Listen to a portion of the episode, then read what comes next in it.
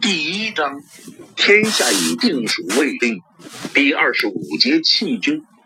谭毅深信一个养尊处优的宗室子弟不懂行军布阵，所以无论邓明的表现多么可笑，他也不奇怪。但是眼看统帅在两军阵前冒傻气，手下军官却一点也不阻止，就难以理解了。谭毅曾经劝降过敌军，也遇到过敌军劝降。若想成功劝降，必须要首先显示自己一方强大的的实力，旌旗蔽日，刀枪如林，具有压倒对方的气势，才能迫使对方低头，才有成功的可能。现在韩世子只带了一小队骑兵。孤零零和几千清军对峙，而明军主力却在后面躲得远远的，完全没有上来为韩世子呐喊助威的意思。派几个人，先把韩世子稍微赶开一些。谭毅对左右下了这样一个命令。谭毅本不愿意让韩世子离开自己的视野。如果不是手中缺少骑兵，他早就下令杀出阵去捉拿此人了。只是今天场的气氛实在特殊，在以往的作战经历中，从来没有类似的情况出现过，这让作为一军统帅的谭毅有些迟疑。他打算先把邓明赶开，结束邓明的劝降行动。让明军的主力开过来交战，使一切回到正常的，也是他熟悉的轨道上面去。最好是趁着天亮赶快结束战争，天黑前能够进万县城吃饭。谭义军中的马匹不多，因为乘船顺江而下，没有携带多少马匹，就是供给哨探所用都有所不足。有十几匹马交给了谭毅的亲兵卫士，用于传递军令、收集情报；还有几匹则给了最重要的几名带队的军官。他们在战场上需要开阔的视野，也需要被士兵们清楚的看到。听到谭红的命令后，十几个骑马的亲卫都大声应是。亲卫队长更是兴奋之情溢于言表，一家马夫就带着手下冲了出去，同时大声喊道：“侯爷放心，卑职一定把韩世子生擒活捉。”潘毅的命令原是把邓明赶开，不过当听到亲卫们自行把这个命令理解为抓人，潘毅也没有立刻纠正。要是抓到韩世子，当然更好，那么这仗也就迅速取胜了。就在谭毅的亲卫领命而出的同时，邓明又向清军的阵线靠近了一些。现在他不但远离了明军的主力，甚至距离自己的卫队都有了相当远的一段距离。此时，赵天霸等人停的位置大约距清军一箭之地外。而邓明已经跑到距离清军阵地不到二十米的距离上，他已经不需要护卫帮忙就能让对面听清他的喊话内容。看到邓明近在眼前，扔一块石头都能把他打下马时，清军士兵一个个都喘着粗气，不由自主地向前挪动着脚步，似乎只要一个箭步上前。就可以在韩世子做出反应之前，把他先下马来。看到面前清军那无数双圆睁的眼睛，从中喷射出凶狠之色，而且他们的脚步正向自己缓缓挪动过来。邓明感到自己的心脏越跳越快，不由得产生一股拨马就走的本能欲望。我就是韩世子。邓明努力压制着自己想要跑走的冲动，伸直手臂指着正对自己的那个敌兵，大声喝冷道：“你可愿意降我？”那个士兵皱得紧紧的眉头下面，两只铜铃一般的眼睛死死地瞪着邓明。他抿着嘴，头向前探，弓着腰，双拳紧攥，缓缓、缓缓地向邓明移动着。第一排的士兵不是弓箭手，就是火铳兵。这人是个火铳兵，他的火铳不知什么时候已经丢在身后的地面上。被指着的士兵迸发出一声大吼，同时就向前奋力一跃，再也不需要继续压制自己的逃生欲望了。在那个敌兵拼尽全力向自己扑过来的时候，邓明一拨马头，用力的加紧马腹。头也不回的向赵天霸他们跑去，追问他跑了，不要放跑了韩世子。这个士兵的愤怒，以及邓明随后的撤离动作，一下子将周围清兵的情绪都点燃了。他们本来就跃跃的是，此时两眼再也看不见别的东西。只看见几步前面正在狼狈逃走的韩世子的背影。不许放箭，抓活的！军官大声呵斥道。他一眼瞅见自己队伍里有几个蠢货举起了弓箭，或许他们是想射马的，刀剑无眼。这帮家伙现在激动的手臂发抖，万一把韩世子射个透心凉怎么办？两韩世子也无处可逃，当然还是要抓活的。幸亏有一些反应快的聪明人，拉弓的人还没来得及瞄准，就被身旁砸过来的铁弓和三眼冲抽的鼻血长流，翻倒在地。大部分士兵还是明白，与其射马，还不如赶紧追上去。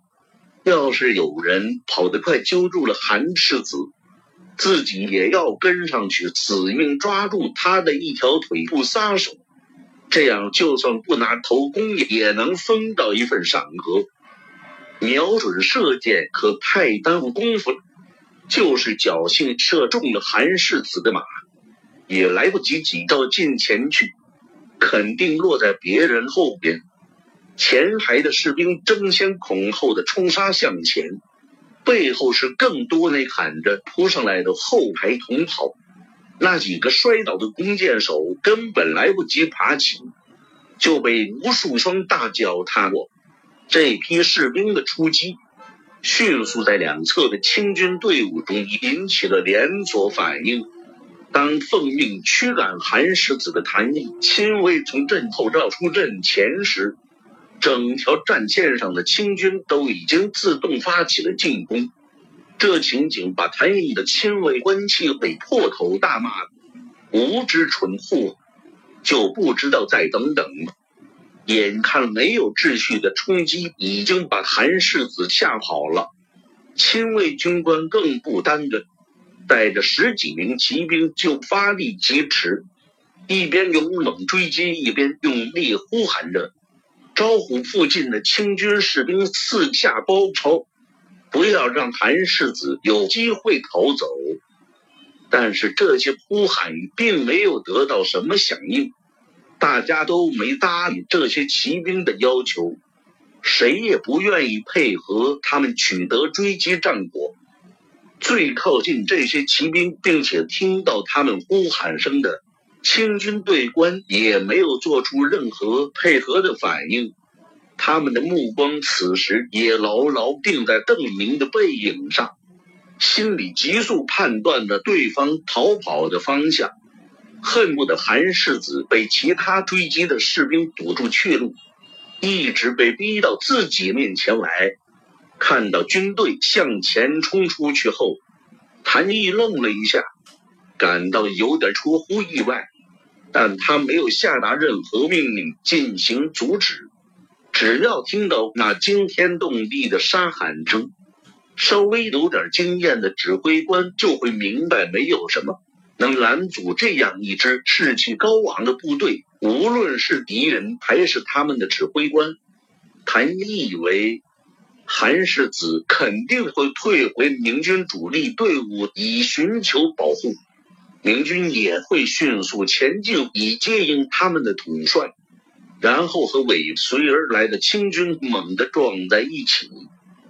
潘玉自信战场上的局势仍在自己掌握之中，原本希望能够迫使劣势的明军主动攻击优势清军。眼前的局面虽然和他盼望的不太一样，但部下士气如此高昂，比起原先的设想也差不太多。因此，谭毅命令击鼓，既然进攻已经开始，那么就要保证全军都发起冲击。谭毅可不愿意在主力交战的时候，有一部分人在边上无所事事，拖大军的后腿。谭毅手下的五千人中，除了心腹精锐和一般的营兵外，还有一千多名府兵。他们平时的主要工作是搬运、建造等，作战的时候也可以列阵壮壮门面，但不可托以重任。往常打了胜仗的时候，府兵也会跟着一起追杀，但是胜负未定的时候。他们多半就那敢造势，而不会上去拼命。但是这些府兵现在也受到了战兵的影响，都跟在战兵的后面一起勇猛的追击。从他们喉咙中发出的呐喊丝毫不弱于战兵，他们的战斗意志也毫不逊色于最精锐的亲卫。今天真要感谢韩世子。看到眼前的场面，谭毅又一次微笑起来。胜券在握，会让人心情大好。看来一通鼓打完，这场一边倒的仗也就能结束了。接着，出乎谭毅意料的事情发生了。韩世子或许是慌不择路，或许是脑袋发晕，他没有向着自己的部队方向退去。而是头也不回的一路北窜，那一小队卫士跟在他后面奔逃，韩世子竟然弃军潜逃了。之前韩世子给谭毅的印象只是愚蠢可笑，但是亲自出征率领全军背城一战的勇气还是令人钦佩的。刚才谭毅甚至有一种预感。那就是韩世子很可能会在穷途末路的时候挥剑自尽，让自己的功劳大打折扣。但从清军发起攻击后，韩世子就没有任何返回自己军中同部下并肩作战的样子。韩世子一个劲的向着高处跑，韩毅虽然和他的距离越来越远，却仍然能够清楚的看到他的举动。看到对方头也不回的亡命奔逃，抛弃自己的军队，谭毅感觉真没有办法把这个胆小如鼠的家伙和片刻前领军亲征的那位统帅联系起来。如果这般怯懦，那就早点投好了。为啥还要上战场？为何到阵前叫阵？刚才的叫阵只体现出韩世子的愚蠢。谭毅很快就发现，不顾一切向高处跑的行为，导致追击者能够毫不费力地锁定他的行踪。跑上山又跑下山，既耗费马力又耽误时间。虽然向北地市总的说来就是越来越高，但是总有一些较平缓的线路。要是韩世子往平缓的地方逃跑，就能很快拉开和背后追击者的距离，还能利用地势起伏隐藏自己的逃跑路线。毕竟追击者几乎全都是步兵，现在这样不但无法拉开距离，还很损害马力。最不可理喻的是，逃命都来不及，还打着王旗干什么？唯恐部下不知道统帅正在亡命奔逃。韩世子连逃跑都逃得如此愚不可及，谭毅甚至隐约感到一丝不足。胜利固然令人喜悦，但是太轻松的胜利则会冲淡这种喜悦。谭毅只是乘船赶到万县，然后下船布置了一下阵势，剩下的事都是对面的韩世子替他做的。先是跑来鼓舞清军的士气，然后弃军潜逃，把胜利双手奉上。无论双方实力对比如何。无论之前形势如何，统帅临阵脱逃都可能在瞬间扭转一切。失去统帅的军队没有统一指挥，没有斗志和士气；反之，看到对方统帅逃走的同时，己方的士兵也就不再怯懦，没有恐惧，因为胜败已经没有悬念，剩下的只有功劳大小这个问题了。此时，周开荒正领着自己的部下向远去的韩王望骑行注目礼，在他的另一边，李兴汉与他的一千多同袍也在做着同样的事情。开出万县的明军一直没有过于靠近岸边的清军，也没有堵在清军的正面，而是在远处低调的布阵。他们的阵线和清军部下的阵线有一个五十多度的夹角。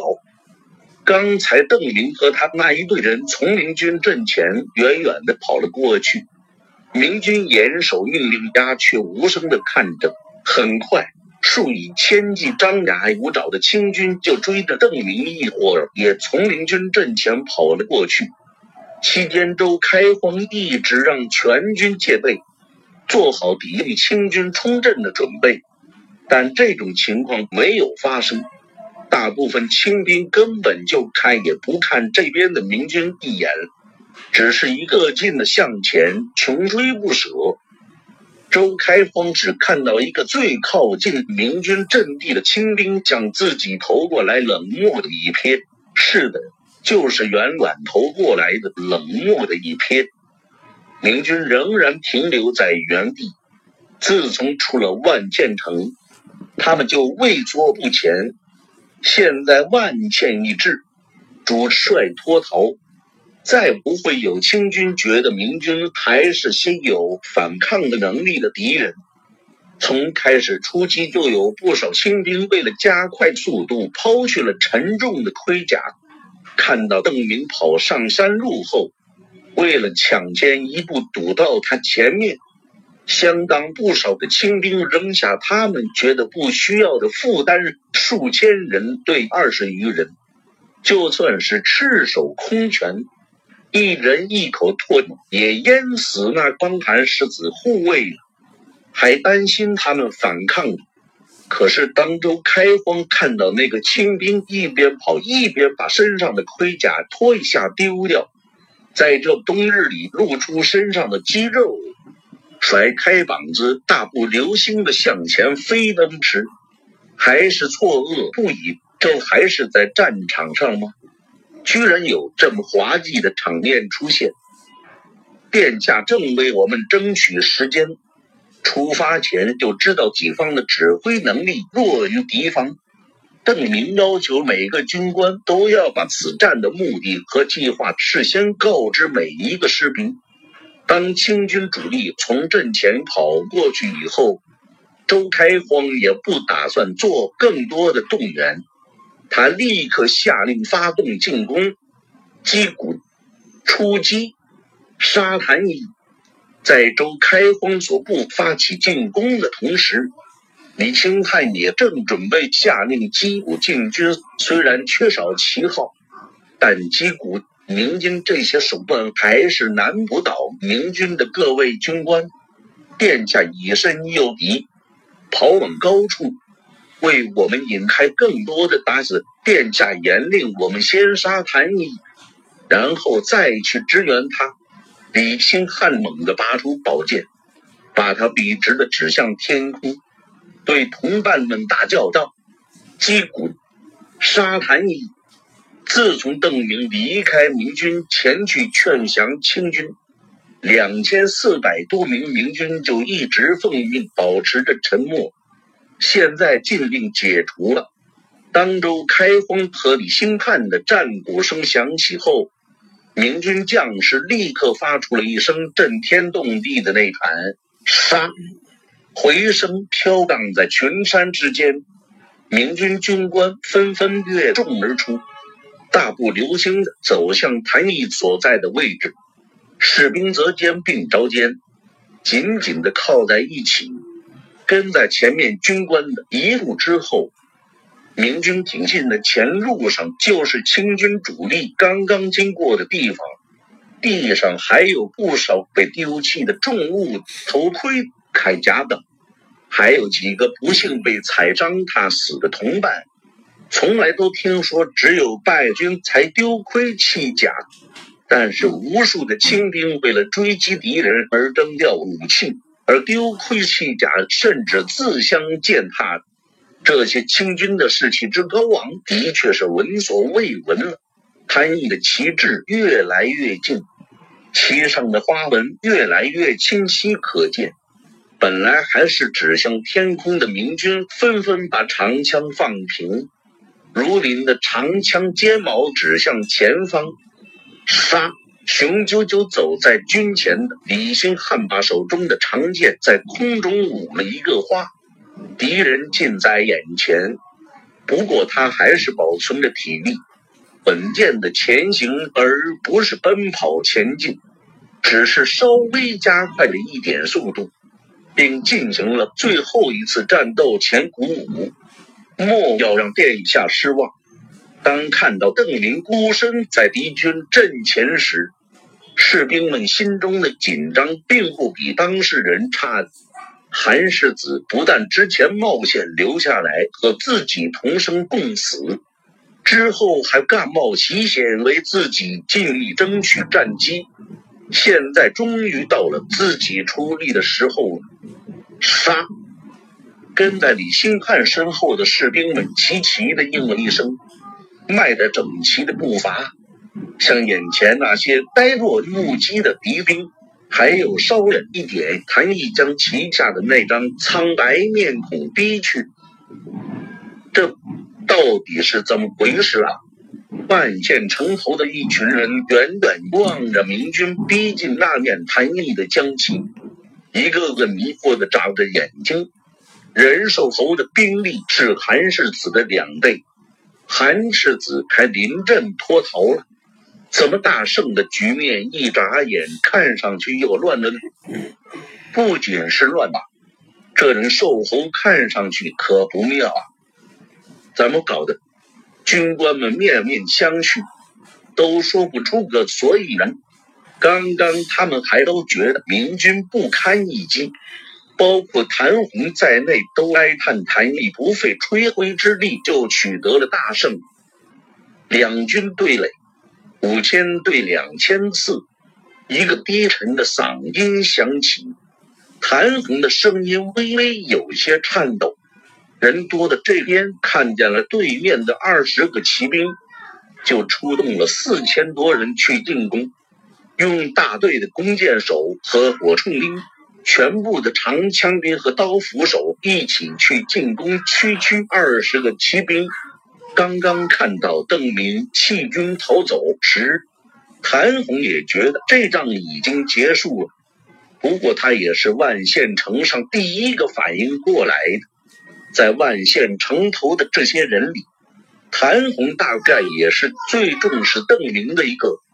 其他人，包括熊兰在内，对邓明勇气和机智的了解都差了一层，也没有谭红那般的切肤之痛。和远处的谭毅不同，只能看到邓明的一个背影。远处似乎畏缩不前的明军谭毅，并不能看得很清楚，但万县城头的谭红能够看清明军的动作。明军并没有动摇。